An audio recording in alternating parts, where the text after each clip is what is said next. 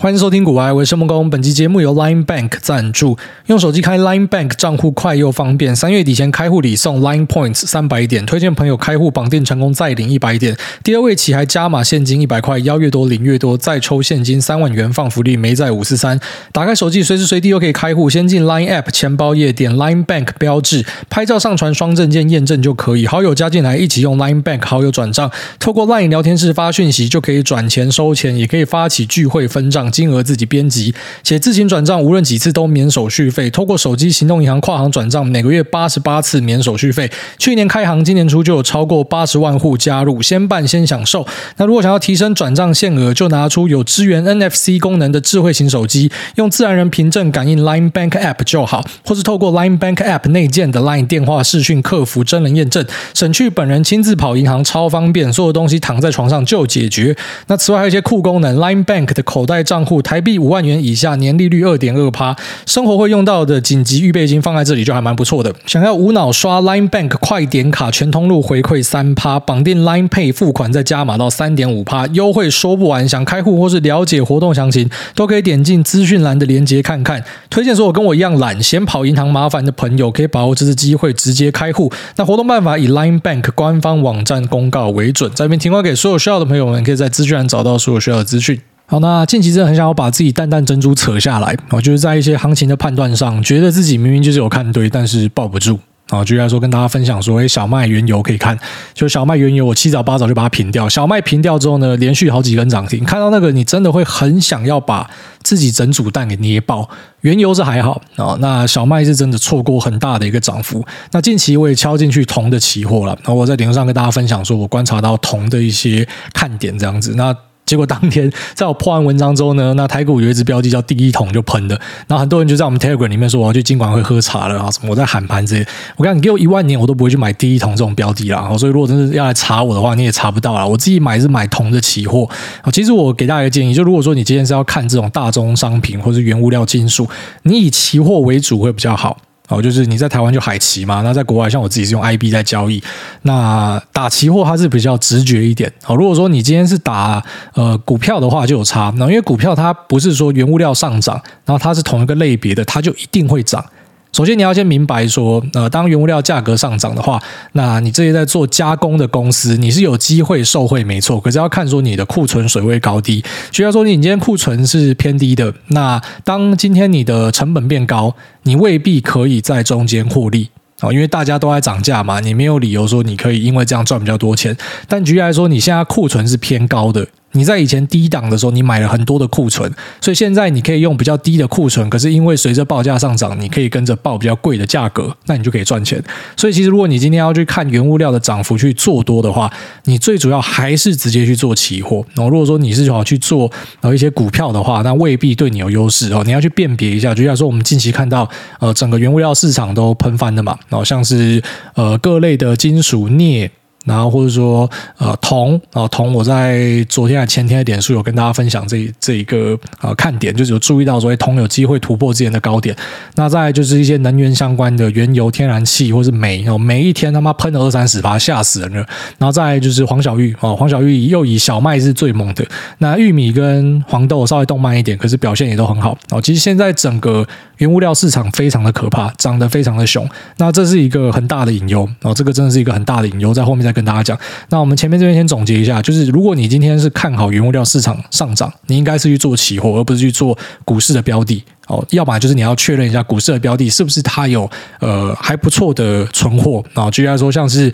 台湾的大成钢跟大果钢啊，那它可能有三到五个月的存货，那这个才会有优势哦。如果说你今天是没有存货的话，那上涨对你来说未必是一件好事哦。你要有便宜的存货，那搭上上涨的风潮，才有可能说，哎，你在中间赚了个价差。可等到通膨假设进展到某个阶段哦，你可以说在上涨的初期对大家来说是好事。可是如果说它涨得非常的快的话，哦，非常高几率会遇到，就是可能下游的我直接不买了。除非真的是必须啊，不然他可能就暂时不买了。后所以整个需求急动对大家都不好。那我觉得目前原物料的涨势是很惊人的啊！我自己会给大家一个呃，应该算是我分享啊，不可以说我给你建议哦，就是我我跟大家分享我自己会怎么样看待这件事情。当今天原物料价格持续向上，然后如果说美股在接下来有破就之前的低点，然后纳斯达克大概期货是呃一万三千点，那标普的期货大概四千一百点，如果有破的话呢，我会选择把手上本来要加码的钱全部先暂缓，因为非常高几率搞不好就要进入一个大型的熊市。然后虽然你会想说，哎，现在修正已经修很多了，然后可是你看二零零八金融海啸的时候。你以为修很多，但它可以修更多。那我觉得现在整个市场最恐怖的东西啊、除了普丁打战这个很靠背之外，那因为他打战所触发的通膨的爆裂，我觉得是很严重的事情。这通膨爆裂也不是说他一个人造成的，不然说像美国要去制裁他，全世界要去制裁他，也算是推波助澜这一件事情。可是你又不能不做嘛，所以你现在看到整个通膨的呃这个状况产生，然后看到原物料、金属。呃，或者说大宗商品、能源价格持续的上升，它会把整个市场的成长性全部吃掉。那严重一点的话，我觉得原油再继续上去的话，搞不好大家要看到停滞性通膨哦，这个是很可怕的事情。所以我对于现在的市场，我必须得说没有那么乐观。那这跟可能我们在去年看待今年市场的时候，觉得哎稍微会变难做，但是真的没有想到会变这么难做。这就是我跟大家说，其实你去做很多预测是没有意义的，因为在过程之中会有太多变数了。重点是你要随时去。修正这样，那我觉得目前如果我们没有看到。第一个就是原油，原油非常重要，它一定要掉下来啊！原油一定要掉下来，然后再来就是呃黄小玉金属啊，他们算是次要的。但是如果说价格继续往上冲的话，那我觉得通膨数字开出来会很不好看。然后如果联准会又一时间决定要啊压起来升息的话，那可能非常高几率直接把大家打进去衰退。哦，那这就可能不是那么好的事情了。可能在资本市场会发生的事情是这样，就是公司的营收获利什么都还存在，但是市场的资金会缩手哦，可能就会往一些实体。的产品去跑，就不会选择要跑进去股票市场里面，所以我给大家建议就是这样：首先，你先去盯呃美股的前低，然后再去盯原物料价格。如果说继续往上，美股又破前低的话，那就是非常大的警讯啊，这就是一个非常大的警讯。那我们就稍微总结一下，就是美股呢，只要不要破前低，原物料的数字不要往上冲的话，那就是按照原本的策略去做。但如果说啊出现了最差的状况的话呢，那像我自己的想法是，我可能就会开始去抠黄金啊，我就去抠黄金啊。虽然黄金你现在看到有涨幅嘛，但我觉得如果真的要进入大熊的话，那黄金应该还是有很大的空间啊。只是目前我们一样先不预设立场，我们要等到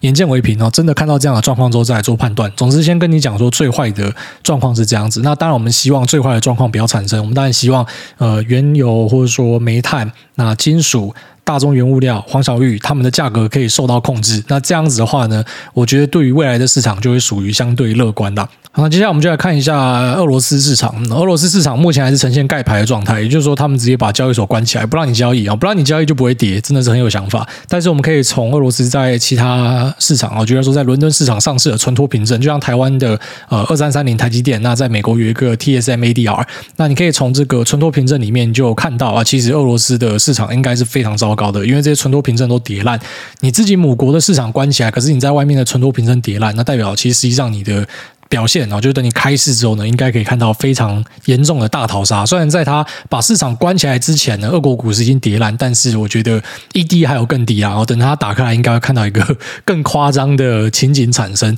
那俄罗斯市场目前是很不乐观。然后首先就是它卢布持续贬值的问题，然后再来就是你看到的卢布对美元这个汇率未必是你换得到的。然后因为它现在已经做了呃很严格的外汇控管啊，就是不让当地人把钱换成美元，它是有限制你的。那再来就是你在其他地方，因为俄罗斯被封锁的关系，你也没有办法用卢布去换其他的币。那再就是有些人可能会选择在这个时候把钱拿去买加密货币，借由这样子，那可能帮他的资金外逃。可是你会注意到说，在俄罗斯这边的加密货币会有严重的溢价。也就是目前供不应求，大家都想要赶快逃出去。好，那除了百姓的钱想要外逃之外呢，在资本市场之后也会看到两个很大的隐忧会实现。首先第一个就是我们有注意到说，穆迪跟惠誉他们已经把俄罗斯的债券降为垃圾级。好，那可能在之后也会出现一个抛售潮，甚至会遇到违约的的可能性。那如果出现的话，可能就是在俄罗斯这边会有一个金融危机。那其他可能在俄罗斯这边铺险够大的，那可能也会有危险。台湾这边我目前是没有看到这样的一个状况啊，就是占比可能没有到。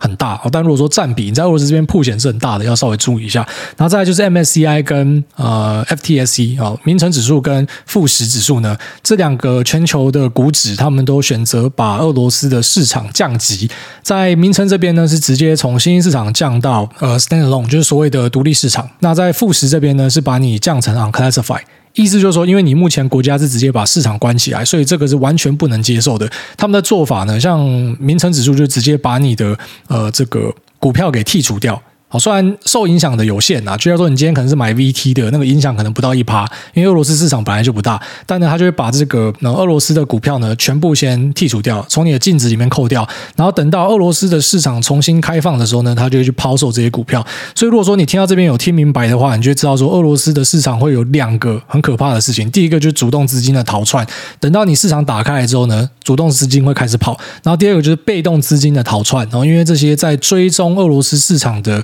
呃，指数呢，它已经选择把你剔掉了，所以这些 ETF 呢，它目前是直接把你的呃俄罗斯的持股给扣住，等到市场开放的时候呢，他们就会做一个抛售的动作，所以应该会看到很可怕的大逃杀。哦，老实讲，我真的觉得蛮屌的。就普丁为了拿下乌克兰，那拿下乌克兰为他带来的好处，到现在还是看不出来。就是到底有多少的好处会值得用这些东西去换？我觉得他已经整个压起来了。然后，但我觉得，呃，战争进行到这个阶段，只要他不要去种香菇，只要他不去呃攻击其他无辜的国家，像可能呃白俄罗斯的总统在简报的时候，那意外的透露了。在他背后的地图里面透露了，俄罗斯打完乌克兰之后，搞不好跑去打摩尔多瓦。假设他有继续打其他的国家的话，那我们再重新来讨论，呃，可能俄罗斯对于资本市场影响。不然，我觉得现在，呃，以通膨的角度来说，或是以美国联准会的升息角度来说，它应该都是比呃这个战争的。话题来的可怕，好，虽然战争它或多或少也触发了，就是联总会的一些态度，或者说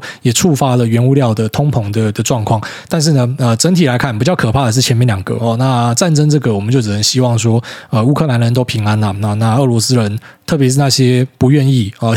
就是义务役啊，他根本就不想要去打战的，然后被骗去前线的，我希望大家都可以平安回家，只能这样哦，真的只能这样子。好，那昨天股市最值得注意的就是欧洲市场的腥风血雨。哦，举例来说，像是意大利的米兰市场跌掉六趴，那法国、德国都有四趴，阿姆斯特丹三趴，英国股市也有三趴，那美国大概一点多趴，台股夜盘大概不到一趴。哦，就是在整体表现上，哎，台股又再一次成为世界第一。哦，其实台股在今年的表现真的很好，应该说新兴市场里面的主要两个市场，台湾跟中国在今年的表现都很不错。那台湾在过去两年也很好，中国是在过去两年很不好，但是今年哎还不错，就是有一点那种打底的味道。那其实。有蛮多外资是选择在今年会投入中国，那我自己是觉得，如果你已经有在台湾市场，台湾市场有很多哦类似于中国市场的标的可以选择了。那我就在这一波，假设我们真的遇到我刚才前面讲到最坏的状况，原物料持续上升，那各国股市持续破底，来到一个衰退的情形的话，其实台湾有很多这种偏防守性的资产可以选择。然后最主要的特色呢，就是它低估值啊，P/E 值算二零二二零二三可能就是十倍左右。那下一步呢，可能就殖利率有有五趴六趴以上，这就是一个很好的标的。所以，在一个啊相对保守的市场里面呢，这些是大家会青睐的东西。也就是说，呃，过去的高成长股可能因为衰退而导致有反转的迹象，但是一些啊有直利率支撑的公司，它的成长性啊可能没有这些高成长股来得好。可是因为它稳扎稳打，现金流稳定，所以它会成为大家呃首选的一个标的这样子。那我觉得呃新兴市场在今年的表现应该说不错哦。去年就跟大家提到这件事情，就是我选择会在啊台股的部位加大。当然，其实我去年我并不知道会有这样的状况产生，我只是去。假设说，那就是。台股的部位现在有看得出来是在估值上面有很大的优势，所以会选择在台股部位这边加大。那看到现在的这种啊原物料价格持续往上喷，那各国股市开始破底的状况之下呢，那我觉得是更加确认的啊这一个趋势哦，也就是说我自己的部位配置上会在台股这边稍微拉大一点哦，那美股的部位呢稍微放小一点。那顺便跟大家分享一下，就假设说我们真的有看到衰退的话，那到底该怎么样处理手上的标的啊？首先一个比较基本的观念就是你手上的东西几乎就不用把它卖掉了，那除非说你是有呃杠杆的部位，或者你是有借钱的部位，那当然是要马上把它清掉。但如果说没有的话呢，你已经买进的东西，你就想成是我就持有一家公司的股份嘛，那你当然不会选择在一家公司可能状况没有那么好的时候就把所有东西抛掉。哦，当然有机会你可以闪掉这家公司，假设倒闭变成壁纸的话，那可是，在大多数的状况之下呢，可能发现你砍在一个阿呆股了，就是在整个市场已经很不好的状况之下，你已经没有必要去把手上的东西杀掉了。那我们很常在投资里面有讲一句话，叫做“本多终胜”啊。其实本多终胜未必是讲说你的本金一定要超大，你要是富二代，你才是本多终胜。所以本多终胜就是说你持续有现金可以投入，你就是本多终胜的一环哦。你还是有工作，你还是有本业的现金流。那这在呃所谓的衰退发生的过程之中呢，它可以为你带来很大的一个优势。如果说你手上已经没有钱的，你全部套在那边，你也动不了，你砍也不是，不砍也不是。可是，如果说你是有现金流的人，在这时候就可以发现你有很大的优势啊，你就可以选择继续去加码一些你看好的东西，或是你觉得在市场的风潮之中，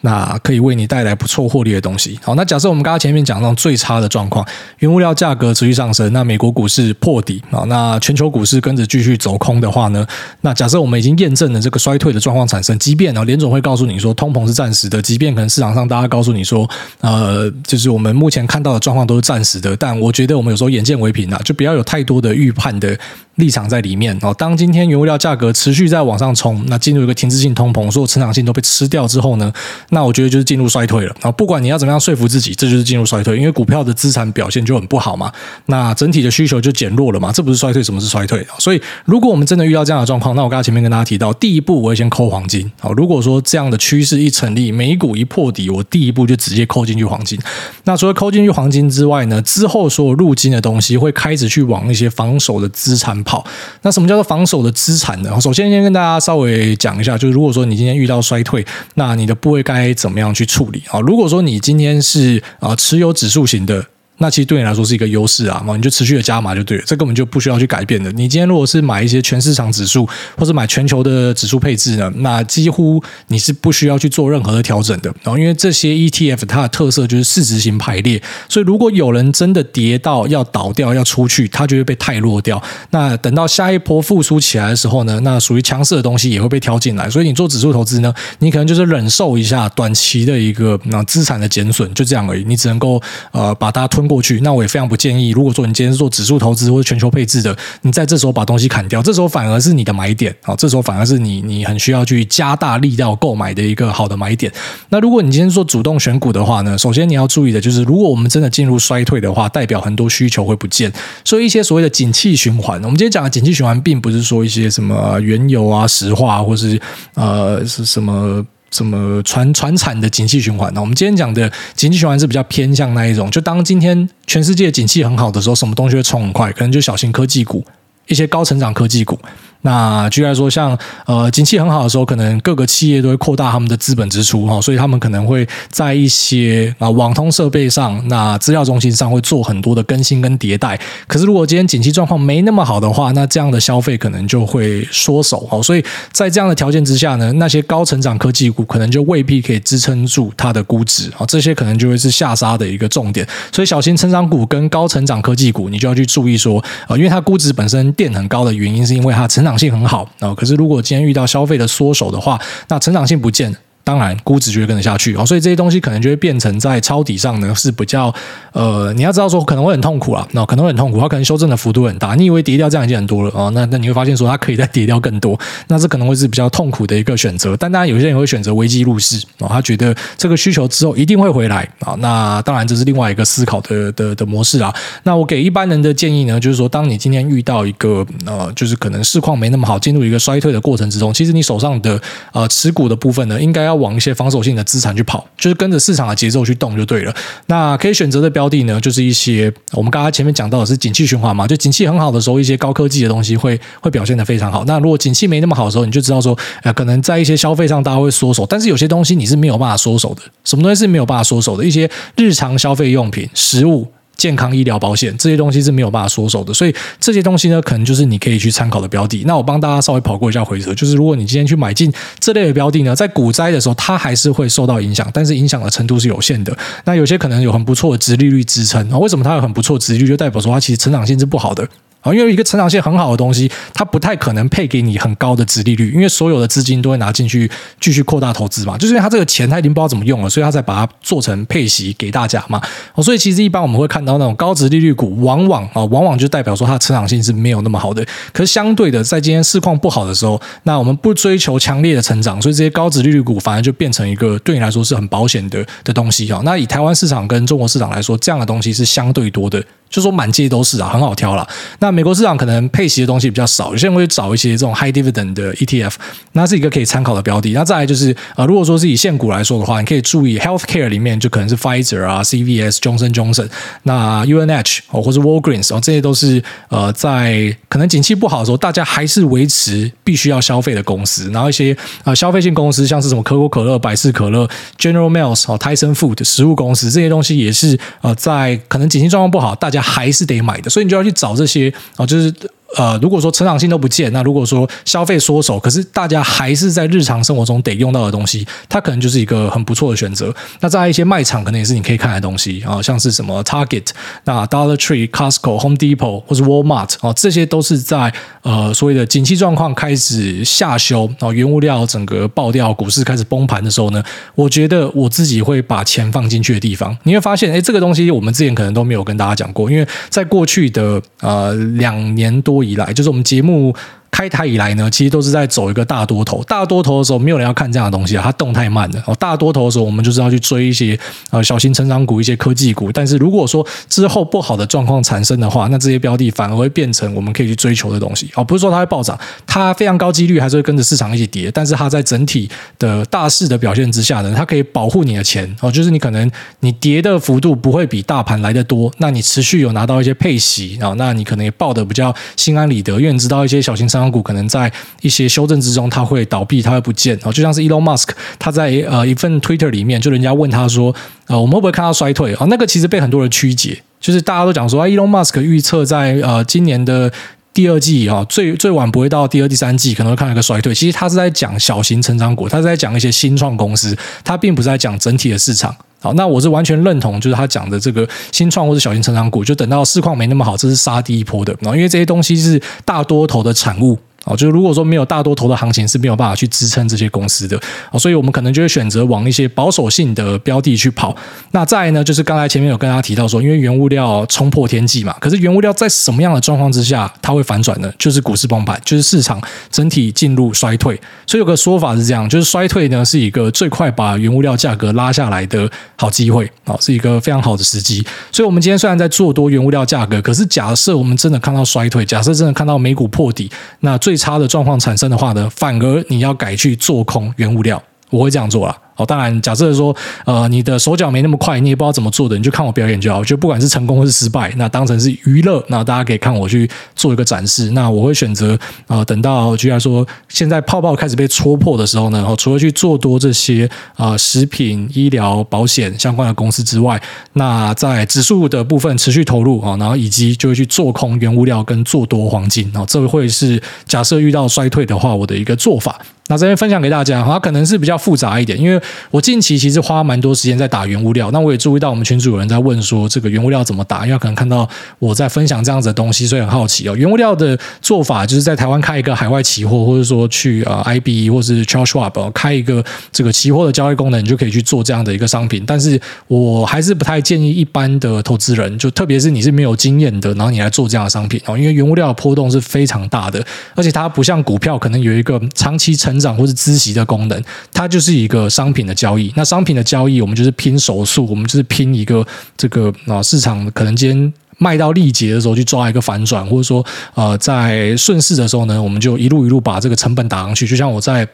然后两三集前跟大家讲那个杠杆的做法，第一单打进去有赚钱就加第二单，再加第三单，然后一反转，我就会把后面的全部砍掉。也就是说，呃，无论如何我都抱着获利回家。它比较偏向一个这个交易的做法了啊，所以其实一般人你不用去参透这个，你就可以当成是，哎，你就多了解一下，稍微看一下就好。然后一般人可能比较需要知道，就是假设你今天真的遇到衰退跟股灾的状况产生的话呢，那你可能。在指数投资部分，你要怎么做？哦，就是继续投入嘛。那如果你是在主动选股部分，你要怎么做？那可能就避开一些高成长股，因为这些高成长可能会不见。哦，因为你要知道，它可以撑这个估值，是因为它有高成长。那高成长不见，当然估值就会杀的这个七荤八素嘛。那在选择的标的呢，就是一些我们在日常生活之中还是会持续用到的东西，它可以作为一个防守性的资产，但是你还是要期待它会跟着股灾一起下来。只是可能它让你抱得更安稳，然后让你觉得更安心。那同时呢，你还是可以选择去抄底一些高成长股。只是你要知道，这个心脏要很大，可能在过程中会很不好受。所以现金的这个部位掌握呢，要控得很好，然后不然可能很多人会搞到自己心态爆掉。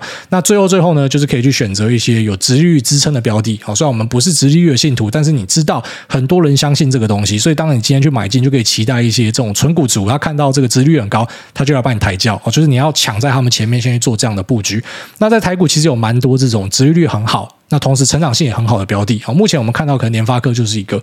啊，那联发科可能近期的股价要跌下来，大家又开始说这是一个烂公司或什么的。可是它的这个天玑九千跟天玑八千一开出来的这个跑分效能是真的非常非常优秀。那虽然股价表现在近期不好，可是我觉得很高程度跟就是台湾被提款有关系。然后因为我们已经注意到台币汇率从二十七点多直接喷上二十八点一，这代表什么？外资它真的是把股票卖掉，并且汇出去，美元指数转强。哦，股汇双杀的状况，我们现在是呃正在目睹中。那有时候它其实跟你一家公司的表现好不好没有必然的关系，那就是全球资金的一个流动，杀台积电、杀联发科，因为毕竟他们就是市值最大的公司，然后所以当指数下去的时候，可能优先提款的公司就是这些，并不代表它是一个不好的公司。如果说联发科还是可以维持啊、按照公司在法说会里面讲到的哦，CAGR 有个十五到二十趴，在未来的三年，那殖利率有个六七趴，这个就是一个非常好的标的哦。只要它可以维持这样的成长性，所以你把同样的道理带入其他的公司。好，成长性我们可以在未来的三到五年看到一个年化十几趴以上的成长，然后再来就是可能殖利率的支撑有个五六趴以上，这些东西呢几乎就是没有什么问题的啊，你就可以抱着它。那可能会遇到一些修正，可能会遇到一些挫折哦，但是整体来说，呃，拉长趋势来看，应该是会有不错的结果啦。好，那我们这集呢，虽然有点像是这种空头大将军跟你分享一些大家不太乐见的状况，可是我觉得有些东西还是要先跟大家提，因为在市场中的总经分析师以及一些这个呃在讲股票的人，目前都还是非常乐观的看待整体的市场，那我当然我对于整个市场的未来我还是看多，因为我是一个这个乐观大多头，这大家都知道。但是我是一个眼见为凭的人，当我今天看到这个呃原物料价格整个停不下来，那我会有这个警铃在脑中先响起来。所以我先跟大家讲一下，就假设不好的状况发生，你可以怎么做？好，那假设这个不好的状况没有发生，那当然我们就按照原定计划去执行，就没有太大的问题了。好，大家这样，好，那这期节目就分享到这边，我们接下来进入 Q&A 的部分。第一位三重谢梦工，他说三重，那希望可以被念到。低消就是五星吹，想问主委，三月十二号下个星期六晚上八点会去看博恩的三重演讲吗？有三重的关系，一定要支持一下，哈哈！我坐在三楼一区三排，博恩都说坐前排的都是开特斯拉。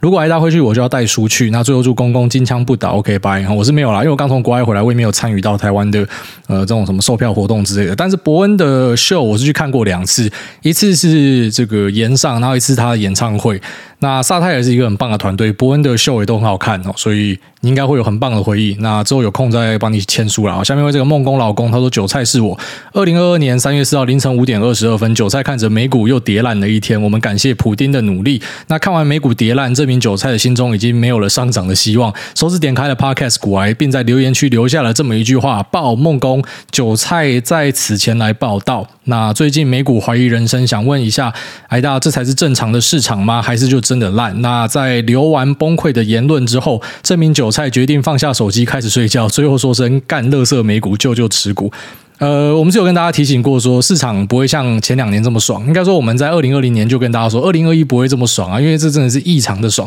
那二零二一也跟你讲说，二零二二不会这么爽啊。但是我真的没有想到二零二二会这么难哦。所以现在市场的难度，我觉得算是很高的，然后是很高的。因为其实如果说连指数的表现都不太好的话，那你真的很难期待在主动选股部分可以做得很好。那，这个是相对困难的。也就是说，其实大多数人的报酬来源其实是贝塔。啊，什么叫贝塔呢？就是说，因为市场很好，所以你就跟着很好，鸡犬升天呐。啊，那等到市场不好的时候，其实就非常考验你的选股。所以大多数人在市场不好的时候，其实表现也会跟着变得很差。那今年算是相对困难的一年了。那我觉得不要气馁啊，这个好的时光总是会回来的。下面一位这个拿书的死神，他说：“VT 是 VTuber 概念股吗？音箱蒙皮都可以说是瓶盖股了，说 VT 是 VTuber 概念股也没问题吧？认识一个台大一的学长，年纪轻轻就被多拉王和绿角带去买 VT，那一点梦想都没有，叫他用一。成资金去玩主动选股，寻求刺激都不要，予以鄙视。那帮他问一下一个资产配置的问题：如果说原先设定好的部位比例，因为价格浮动产生变化，在投入时资金是要按照原比例投入，还是实时的比例？学测成绩放榜了，那考得还行，感谢癌大保佑。听股癌的小孩不会变坏。那想起癌大预测接下来二十年台湾的产业前景，哪个产业有潜力蹦出下一个台积机？那拿来当做选志愿的小参考，感谢。那最后想问，Love GG 跟国安基金对做的话，谁会赢？不祝平安的后，Hope you get rich。呀，那谢谢这个这个拿书的死神。那从最后面开始回答，Love GG 跟国安基金对做，我觉得 Love GG 会赢哦，真的不要不信邪。自从他开始杠杆买大盘之后，好回听一下去年十一月、十二月跟大家讲说，GG 开始买大盘要小心。我真的没有想到会有今天，我真的没有想到俄罗斯会打起来什么的。其实搞不好就跟他买大盘、跟杠杆大盘有很大的关系。然后在网上你说下个台积电可能是什么产业？我觉得可能是 IC 设计相关吧。就是你要再做出一个呃像台积电这样子高资本密集的东西，我觉得是相对困难。哦，但是轻资本可是做到世界领先的话，还蛮有机会的。哦，所以我个人是还蛮看好台湾的 IC 设计。总之还是以二类组为主啊。然后就是台湾的产业的核心呢，就是呃工业电子，好，这些可能是最主要的。那再就是最前面的这个问题，你说如果说呃部位产生变化，投入资金是按照原比例投入，还是实时的比例？呃。看你是用什么方式去做股票，有些人是做股债配啊，啊股债配的话，就是说你每年可能去做一个再平衡，把它平回去啊，看是八二还是六四之类的。那如果是我的做法的话呢，我会按照呃这个就是实时的比例去做调整。好，就如果说我。有一个地方它现在是变比较小了，那我可能会在这个地方去加大，但是这是看状况了，就是说在每个条件之下，可能采用的策略都会不太一样。但如果说是用什么呃资产配置流去看的话呢，我会去加强可能目前看起来变小的部位。这个某种程度呢，它就是呃有点逆势操作。然后因为如果是顺势操作的思维，就是说变大的那个部位上涨那个部位，你会去加码哦。但是如果说你是去加码变小的部位，其实是某种程度的逆势操作哦。但是呃虽然我是一个顺势操作者，但在资产 配置的角度呢，我会偏向比较去做逆势，然后所以呃，真的是每个状况会有不一样的做法。下面为这个我想不出别的名字，他说诸位我爱你，诸位我还是爱你，好谢谢。下面为这个推倒资本高墙，他说这边可以闲聊吗？想问问癌大当初离开机师行业有迷惘期吗？没有走本科相关，看着身边的朋友在事业上慢慢站稳脚步，自己却像无头苍蝇。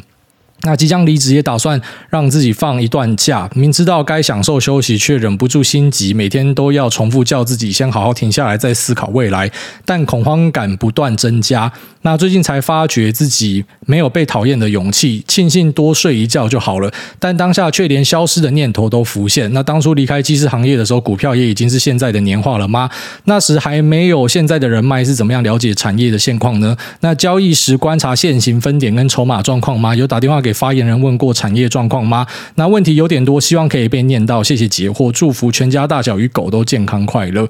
呃，OK，他说离开机师的时候有没有迷惘期？其实没有什么机会迷惘啊，因为我们那时候状况是这样子，就是大家训到一半，然后突然他们就派一个机长下来，把大家当狗干嘛。那呃干完之后呢，就找一个理由，就说呃你们违反纪律，什么要把你们开除掉。那时候大家真的不知道发生什么事情。然后等到一两个礼拜才知道说哦公司倒掉了哦，他们就是在公司倒掉之前呢，那用这种垃圾手段先把大家除掉啊。所以呃其实当下是还蛮傻眼的，但是。并没有太多情绪，我是没有太多情绪。那呃那时候遇到的状况这样，就是我们被火掉之后，其实呃当时这个飞行中心的老大，然后他跟我的这个感情是还不错的，他就想要提拔我就对了，所以啊、他就是直接把我送去说，哎，你可以去投另外的某某几家公司这样哦。那呃应该是很有机会。可是我当时是决定说，先把这个机会让给我的同梯，就是我把我把这个机会介绍给我同梯啦，说哎你们去，因为那个大哥说啊可以投看看。那我自己就先先抽身，那他们也很幸运，就是就。上了这样，那我自己那时候的想法是说，反正呃那时候我的同事都是二十八、二十九以上哦，那我才二十三岁嘛，所以想说我等到二八、二九，如果真的走投无路，我再回来。那时候想法是这样，就觉得呃我应该都是还可以回来。好，虽然当然呃不可能到很有自信啊，因为你回来还要重新考过嘛。可是就觉得哦，反正之后再回来就好，就先出去闯一下这样。所以其实没有太多什么迷惘之类的。那我觉得我是一个呃，就是遇到各种挫折都可以马上站起来的人，因为我一直都。哦，虽然其实你用旁人的眼光来看，会觉得干这家伙蛮幸运的，但我自己其实一直觉得我很不幸。哦，就是我遇到很多事情，其实都是呃蛮落赛的。哦，举例来说，可能去去放个歌，那个夜店放到倒掉嘛，然后呃，去去 TED TED 台北啊，TED 台北去工作的时候，大概呃去上班两天就被人家火掉，我到现在都还不知道为什么他把我火掉。那去干机师，干到这个一个航空公司倒掉，这其实很少见的。一般航空公司倒掉，可能啊、呃、这个飞机跟组员都会转给下一家，就不会像这么仓促的去解散。所以我自己觉得我很不幸，但是。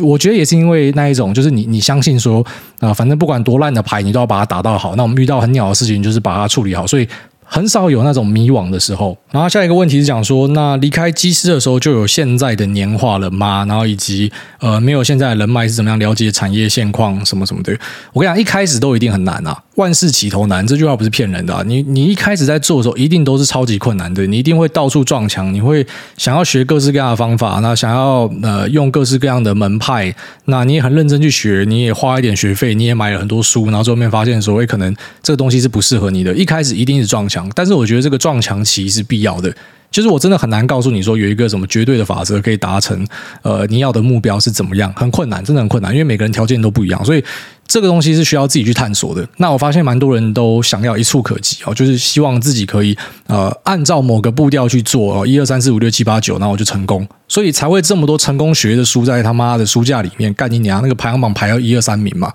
可我觉得成功学就是很蠢的东西啊！就我今天就算问得到郭台铭怎么样从零开始，我就问你啦，你就学他一样，他妈先开个 connector 厂，然后一路做做做，先做那个旋钮嘛，然后做做做做，就变成他妈全世界代工之王，你办得到吗？不可能啊！就算我把郭台铭的什么背景条件全部都告诉你，你也不可能照抄，懂我意思吗？所以撞墙是很正常的哦，不要这么弱，不要每天都在那边觉得说什么啊自己要想要消失或什么的。我跟你讲，其实人生而在世啊，最怕就是自己放弃自己啊。如果说你连自己都放弃的话，没有人可以救你。那如果说你真的觉得很很很 down 很 low，就是我我的心情是很糟糕的，那我已经开始会讨厌自己或什么的。我觉得你先出去放风，先去外面走一走，然后远离社群媒体啊，远离。呃，一些这个人事物之间的嘈杂哦，你就是先把时间留给自己，好好的去探索一下。那同时记得一件很重要的事情，就是不要一直去跟别人比较。其实很多的痛苦什么都是跟别人比较比出来的。那你仔细想想，其实我们现代人的生活是比以前的皇帝来的爽诶。就是以前的皇帝呢，你可能说什么啊？他可以吃各式各样的什么满汉全席，什么干你现在 Uber Eats 也可以叫到满汉全席啊！他妈以前大便还用叶子擦屁股，妈靠腰！你现在可能一般人你薪水不用太高，你都可以买免治马桶嘛。所以其实很多不快乐都是跟别人比较比出来的。所以我其实觉得现代人很多的这个心理上的疾病呢，是无病呻吟出来的。当然讲这个可能政治不正确，因为我知道有些人什么忧郁症，他真的陷入进去之后，你是没有办法把他拉出来或什么的。但其实如果你可以去理解。就是说，呃，很多问题的根源是来自于跟别人比较，以及就是我们可能因为真的过太爽，所以你开始去思考一些有的没有的东西之后呢，那你就会知道说，哎，我们要尽可能的让自己脱离那个情绪，就是你不要让自己沉下去。但当然，如果已经沉下去了怎么办？就是去寻找这个专业的帮助啊！我觉得专业的帮助还是需要的。那祝你一切都顺利。好，下面一位想跟主委 jam 一下，他说喜欢小梦欧巴的周报。那嗨，小梦欧巴，看完了六集小梦周报，真的觉得好好看哦，希望有机会能够常看到你的直播挂号不是为了抽狗狗肉，那推荐一个喜欢的新生代吉他手 Matthias Asato。那虽然他去年好像身心出了些问题，暂时休息，不过今年开始复出了。John Mayer 也有称赞过他，运用了很多双音的手法，加上 finger style，真的赞赞。那最后主委说要不一样的祝福，就祝主委懒觉长到刚果的平均值。OK，谢谢你。那这个 Matias Asado，好，我再找来看，然后非常感谢你的推荐。下面为这个爆炸马斯特他说：“Hello，大家好，我爱你们，希望大家都可以开心的度过今年 YOLO。”下面为这个呃随性格调他说：“这个留言真的能够上电视吗？人生第一次五星评论就献给诸位了。那讲话靠杯又幽默，陪伴上班时间的好平台。然后谢谢。下面为这个 Jamo 七八七八他说：“挨大挨大，我老大，挨大您好，小弟最近在单车环岛到东部的时候，发现部分。”汽车或是重机速度极快，甚至有的极限超车，用机车自行车道来超车。小弟有几次差点被撞到，完全不顾路权，我当下暴跳如雷。但后来想到他们可能爸爸头七出殡，妈妈确诊病危，或是穷逼仔买个几十万的车，就觉得自己在实践梦想。于是我内心就坦然许多，大方包容他们了。请问我这样算是灰阶思考吗？那另外，请问如果在他遇到这样的状况，会怎么样思考呢？感谢挨大为大家带来的思考模式，祝福挨大一家平安健康幸福。干你这个跟。跟他妈灰阶思考一点关系都没有，好不好？那这叫红干思考哦，就是妈的你去红干那一种。那我觉得，呃，遇到这样的人真的会很生气啊。就是你就好好的在路上，然后别人差点把你弄死，你一定会很不爽，一定会很生气。那以前我们的做法可能就是叫人家下车要跟人家单挑单练之类的，但呃后来也慢慢的改进，慢慢的越来越文明化。你可以讲说是我们文明化，也可以讲说我们就是慢慢的呃越来越不敏感了。好，反正你就知道说在路上就是遇到这样的人，如果你真的要为他们每一个都生气的话，真的会搞到很痛苦。那我们真的只能够呼吁大家，就是要在路上要小心一点，然后就是不要什么呃像他讲的，就是干你跑到人家自行车道去卡人家，这一点好好处都没有啊。你真的不小心撸到人家，你这辈子也毁掉了嘛？当然，你撞死对方，对方毁掉，你也毁掉嘛。所以我就觉得，其实蛮多在台湾的这些驾驶哦，他们的习惯真的是很不好。那。这个真的是需要改进的。那我觉得改进那是没有办法透过，就像说什么驾照，或是呃要求大家自我约束，这个真的是没有办法办到。因为驾照里面早就已经跟你讲说，有些东西你不能做，可是大家照样做嘛。在台湾的特色就是我们打个双黄灯嘛，到处就可以趴车嘛，干他们管你去死的。所以他真的需要一些强制性的约束啦。然后举例来说，我就是蛮鼓励那一种什么检举达人啊，或者说呃警方就是有有事没事就出来执法一下。像台北市前阵子就有在抓那个嘛，就是假设人家过马路，然后你靠太近的。恭喜你吃罚单，我觉得这个就是该做的事情啊。就是既然没有办法用这种道德约束让大家去做到，那可能就用法治的管理啊。我觉得这是需要的，因为台湾的这个交通确实是蛮危险的。我觉得在世界上呢，算是数一数二危险的地方。当然，有些人会讲说啊，你没有去过越南，我们不要比烂嘛。我就说，呃，跟一些先进国家跟我们同等级的比起来，我们真的算是相对危险啊。也希望大家可以就是好好的去思考这件事情，在路上不要乱搞这样。那下面有 Ara Chen，他说优质节目五星推挂号第四次留言，希望被念到。哎，大你好，小弟，我开始投资一年多的小菜鸡，身为一个指数投资者，至今只有买 ETF，没有买过个股。最喜欢听你讲心法的部分，而市场分析的部分，我就是属于挂号听身体健康的那一群。想问哎大关于资产配置的问题，投资台股和美股的比例有什么建议吗？考虑到汇差和电汇费用，投资台股的成本似乎是比较小，是否需要拉高台股的比例呢？挂号我目前是台股跟美股是一比二。那还请哎大开示，希望世界和平，祝福哎大一家身体健康，股。市继续发大财，呃，这个成本的东西其实是看你的本金大小是多少。然后，如果说你的本金是已经破百万等级以上的，那其实你电汇过去，相较之下，那个成本也很低啊，哦，就是低到完全可以忽略的。但如果你是可能每个月只有一两万块可以投资的这种小资族的话呢，那当然对你来说成本就差很多。你你一两万块要汇去国外，那电汇费用六百块可能就吃掉，这个趴数就很高嘛。但如果说你是走什么，像台湾现在有一些呃呃低消可以压到很低的，那可能是定期定。股之类的，那成本又可以压很低，所以其实真的完全要看你的资金大小。资金真的到很大的时候呢，那呃这个成本都是可以忽略的。那至于台美股要怎么样配置呢？呃，我之前都是美股跟台股是七三左右，六四七三，就是美股比较多。但是呃，今年开始呢，我会希望把台股的部位稍微拉大一点哦。那理由在前面几集都有讲过，但一样这个是有一点去预测市场的成分。然后那像你这一种指数投资人呢，几乎啊几乎我知道指数投资人他们都很讲究，就是说我们不要去预测市场，所以他们可能啊，居然说在全球配。配置就直接靠一个 VT 嘛，或者什么 VTI 加 VXUS 之类的，反正我就是不去猜测说，哎，哪个市场表现可能会比较好，我就是都买，然后可能让它按照自然的发展去去进行这样。所以，呃，按照这种指数投资的逻辑呢，其实你可以先维持现有的比例，然后之后可能呃看到呃，就像刚刚前面有一题问到的，就是哪边的。份额变大哦，那你去加码，这个就顺势投资嘛。那哪边的呃份额有缩，你去加码，那让它再平衡回去原本的份额，这个就是呃逆势抄底嘛。那其实都可以哦，就是看你的呃信奉的逻辑是怎么样。但其实指数投资人他们其实蛮多会很坚持，就是说呃我今天按照每个市场的。呃，可能市值的排列或怎么样，我会有一定的逻辑，就几比几比几啊，所以按照这个逻辑去入金，会比较符合指数投资人的想法啊。但是如果是按照像我们这种会加入一点主动思维的人，我会觉得台股在今年比较有机会。但当然，如果我今天压错的话，那这个报酬就会输人家嘛。哦，所以其实都是下好离手成分啊。下面因为这个母汤汤他说电动车跟中概股，那刚才大家赞叹还大五星先吹起来，有两个族群请教，电动车类股这个族群中长线看起来都还是长期向上。那比如。在这一波还没有通杀之前，都还是没有起色的公司。本体上本身体质上是不是有什么问题？那像是和大，那中概股已经盘整一段时间，还是没有起色，不知道艾大怎么看中概股的短中期展望？那谢谢艾大，祝如入金后一路喷，全家幸福安康。哦，首先就是你前面讲到那个和大，和大我们在节目初期，可能二零二零年到现在都一直有提到这家公司，因为很多人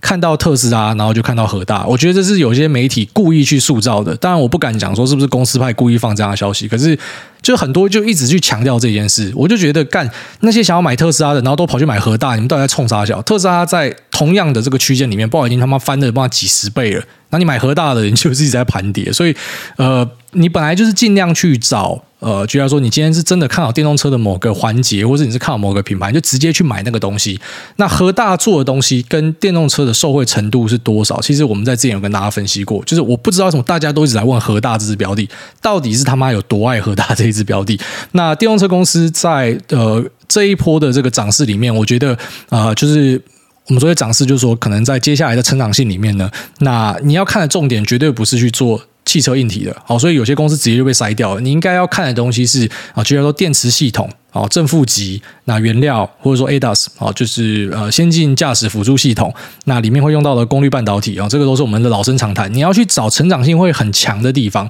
你就要说从油车换电车一比一的什么传动设备之类的，干那就是一样的东西啊，所以它不会因为电动车的导入而扩大受惠啊。但举例来说，变被动元件从这个油车到电动车，它的用量是高了好几倍，那它就是受惠的东西吧。你要去找这种会受惠的东西，而不是啊、就是可能哦，你去投资一个轮胎公司，因为你看好电动车。不是啊，你油车也是用轮胎，电动车也是用轮胎，那有什么差别？就是一换一而已啊！你去找这种一换一的是没有意义的啊。那再来就是说这个中概股的部分，其实中概股最大的问题就是这个政策危机啊！哦，这个呃前阵子也跟大家聊过蛮多次，就在中概股呃习近平开始去疯狂制裁的时候，我们有去提过这样的东西。那其实中概股在二零二零年的下旬，它是一个很夯的标的，因为那时候呃各式各样的中概股都在喷，但是没有办法，因为后来习近平就自废武功，就有点像是俄罗斯股市本来走得好好的，但是普京就自废武功。所以你有发现吗？就这些集权国家真的很容易遇到他们啊自废武功的状况，就是一家好好的公司，你说腾讯、阿里巴巴，或者说那什么什么拼多多这些公司，其实我觉得都是世界级的好公司，但是就遇到他们的领导人哦，要什么共同富裕，要搞事情嘛，啊没有办法，遇到就是一起下水饺，就像俄罗斯股市下遇到的状况一样。所以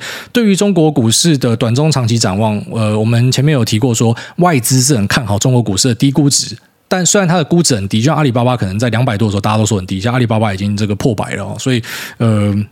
便宜还可以更便宜啊。那如果说这个政策的利空是没有办法去解决的话，那我觉得它都是一个相对高风险的地方哦。这是我对中概股的一些看法。那下面这个我应该是韭菜，他说五星大好评价大推。五颗星大推荐，第一次留言想问主委，原本自己操作获利蛮不错的，但是被家人挂号母亲大人发现我有买股票，要我原本的自己看好的卖掉，那要我跟他买同样的，不做又来各种情绪勒索，最后受不了照他做，直接套一年。那最近又被发现我又有一点现金，又开始情绪勒索要再加码，请主委打脸我。那之前有听过主委稍微说过利基店，想听听主委对于利基店更多的看法。挂号我母亲大人勒索这一支，那另外想问一下，为什么要？秋口干你娘！我是新加入的癌粉啊，你不知道就算了啦，要回听啊。那再来就是说这个呃，母亲大人去做情绪勒索，我跟你讲，投资是一个完全看绩效讲话的地方。好，所以你妈的绩效如果比你差，你就直接拿一个对账单出来，然后叫他闭嘴，就这么简单。投资是一个完全结果论的地方，你你过程之中论述有多屌没有用啦。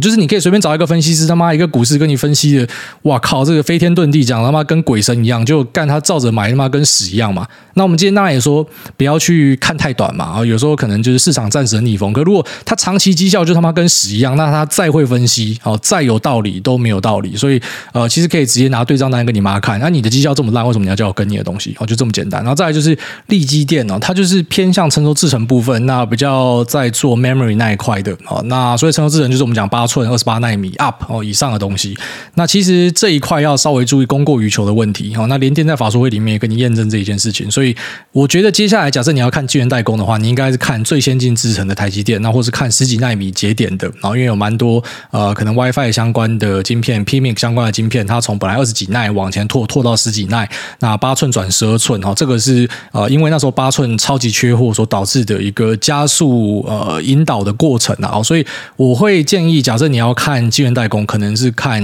GFS 哦，格罗方德，或者你看台积电啊，三星，三星可能也没那么好，就可能台积电跟 GFS 是我会稍微注意的。力积电跟联电，我觉得会处在相对逆风了。好，可能之后评价它就不是用那种高成长去评价，可能会用直利率去做一个锚定。然后这是我的一个猜测。那力积电的老板就很有名啊，就黄崇仁哦，他就是。市场超级大多头，反正无论如何他都是很多，他甚至大胆的呛出说，凭什么呃我们在做这种晶圆代工要投入一大堆资本的，就估值比你这些轻资产的 IC 设计来的低嘛？哦，就他那时候会讲出一些很很狂的话。那在市场很好的时候，可能大家觉得他讲的很有道理。那现在他可能在高档直接办一个现增，那导致这个股价往下崩的时候，大家开始觉得说，干这个人他妈妖言惑众，随便乱讲话。但是我觉得呃，其实黄崇仁是一个蛮厉害的人啊，必须得说，他让这个力晶绘图转身，力积电重新上市，其实真的是呃呃非常非常。厉害的一个壮举，但是你要注意，老板他就会一直喊多就对了。所以无论如何，在什么样的情境之下，他都是喊多的。所以你要去真的去验证这家公司的话，你要花更多心力去找一些呃，可能这个